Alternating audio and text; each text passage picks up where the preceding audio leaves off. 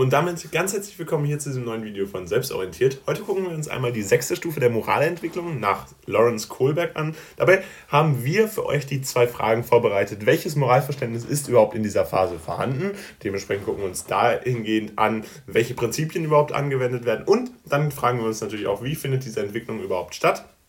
Und damit wir das alles optimal machen können, werden wir das Video in zwei Teile unterteilen. Zuvor der kleine Hinweis von uns, wir haben ein Buch zu dem Thema verfasst, das ist jetzt in der Videobeschreibung verlinkt. Das heißt, wenn ihr alles über Lawrence Kohlberg, über sein Stufenmodell sowie aber auch über die Just Community School erfahren wollt, dann sind jetzt Taschenbuch und E-Book zu Lawrence Kohlberg in der Videobeschreibung verlinkt. Dabei wünschen wir euch ganz viel Spaß und jetzt würde ich sagen, starten wir mit dem Video.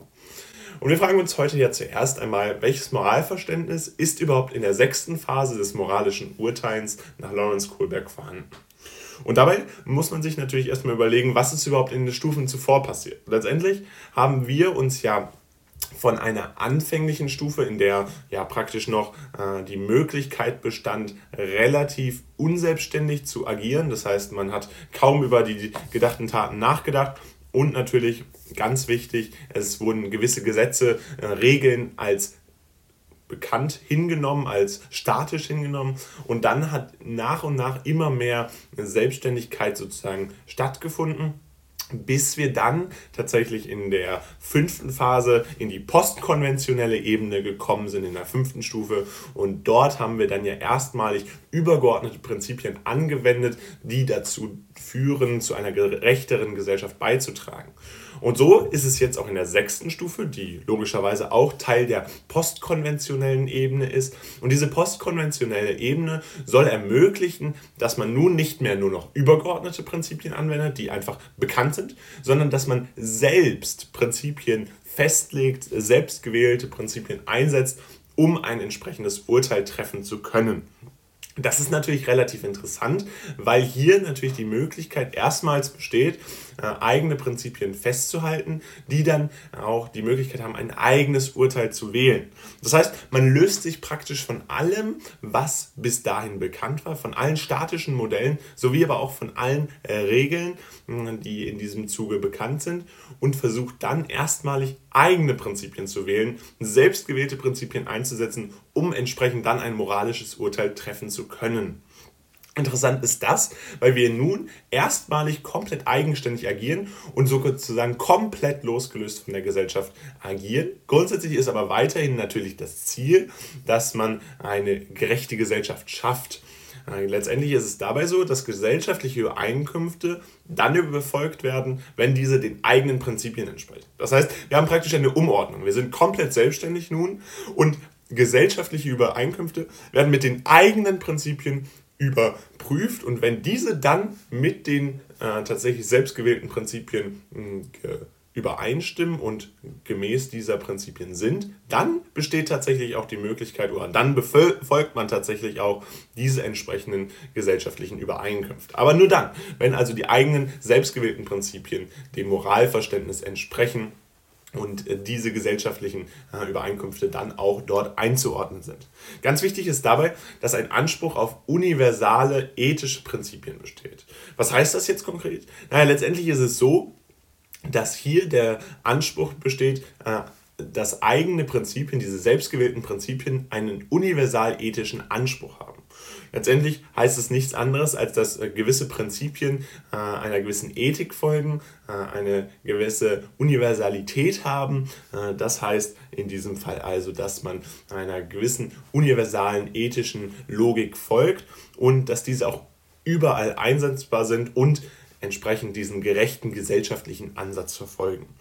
Wichtig ist außerdem zu erwähnen, wir hatten gerade schon mal dargestellt, wie sozusagen dieser Wandel des Moralverständnisses stattgefunden hat, dass man eine Reversibilität der Stufen hat. Was heißt das jetzt letztendlich?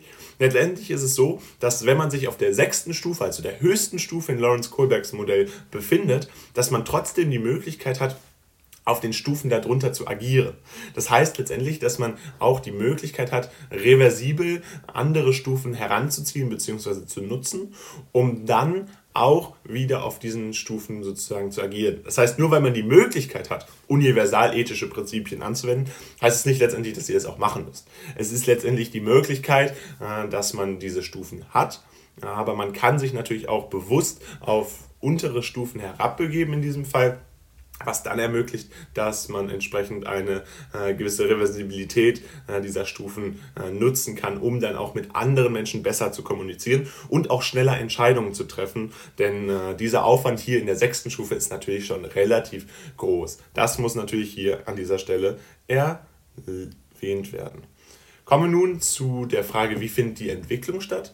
Naja, letztendlich ist es so, dass die Entwicklung natürlich daraus entwächst, dass man auch eine gesellschaftlich wichtige Rolle übernimmt.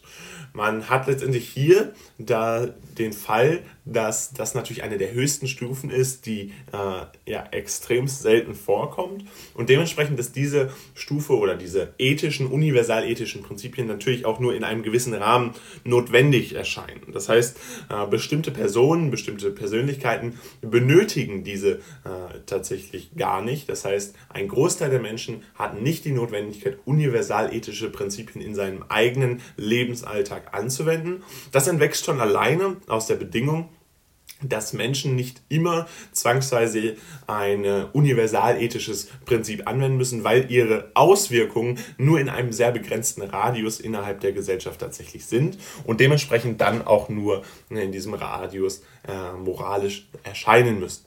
Wenn man aber jetzt eine gesellschaftlich wichtige Rolle ernimmt, oder annimmt, dann ist es tatsächlich so, dass daraus natürlich auch entwächst, dass man eine gewisse Verantwortung für die Gesellschaft bekommt und dementsprechend sein eigenes Verhalten auch universell anpassen muss, ein universal ethisches Prinzip sozusagen hier einbringen muss. Dafür muss man natürlich ganz klar erwähnen, ein extremer Korrelationsfaktor ist hier die Bildung. Das heißt, diese Bildung ist enorm relevant für die Form des Urteils, auf der man sich bewegt. Insbesondere hier in der sechsten Stufe ist es natürlich so, dass gesellschaftlich wichtige Rollen typischerweise von Menschen übernommen werden, die eine enorme Bildung vorweisen können.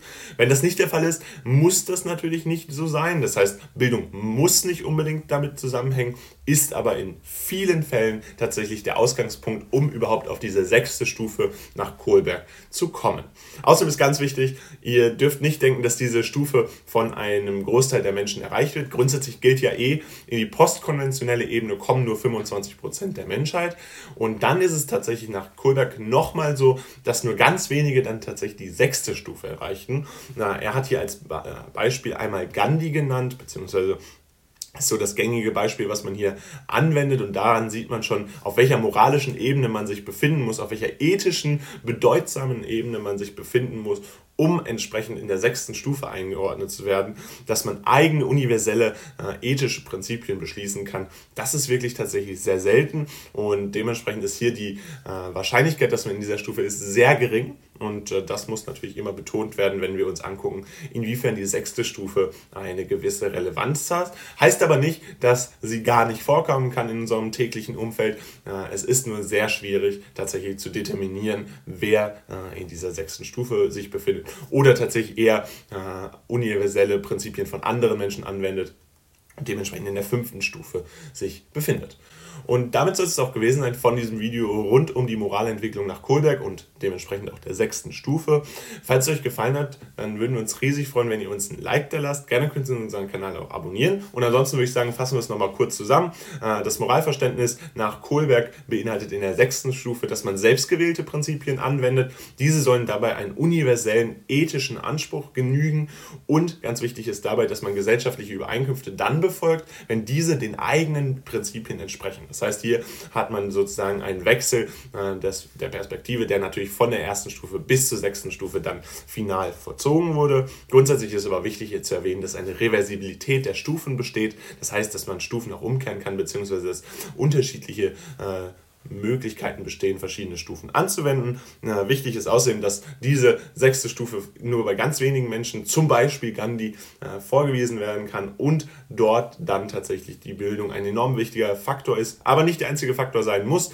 Äh, und ganz wichtig natürlich, dass eine Ausübung einer gesellschaftlichen Rolle damit einhergeht. Und damit würden wir uns jetzt freuen, wenn ihr gerne auch noch in die Videobeschreibung guckt. Da haben wir, wie gesagt, das Buch zu dem Thema als E-Book, als Taschenbuch verlinkt. Falls es euch interessiert, würdet ihr uns wirklich riesig unterstützen und das ist sicherlich auch eine sehr gute Hilfe für euch im Abitur. Dabei wünschen wir euch jetzt ganz viel Spaß und äh, ansonsten freuen wir uns, wenn wir euch demnächst wiedersehen. Haut rein und ciao.